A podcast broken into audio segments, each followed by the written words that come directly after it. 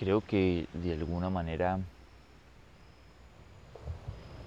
honrarte a ti mismo implica ponerte a vivir. Cuando no estás viviendo, cuando no estás pleno, cuando no estás satisfecho, satisfecha con la vida que tienes por un largo periodo, eso implica que no te estás honrando, porque a la final has dejado de vivir. Esto no se llama sufrimiento, esto no se llama angustia, esto no se llama infelicidad, esto no se llama tristeza, esto no se llama ansiedad, esto se llama vida. Y la vida se hizo para vivirla. Vivirla de la manera más amorosa posible. ¿Por qué te digo de la manera más amorosa posible y por qué te hablo tanto del amor y todas estas cosas? Porque sé que vamos para allá sé que la humanidad va al amor. Alguien decía, no recuerdo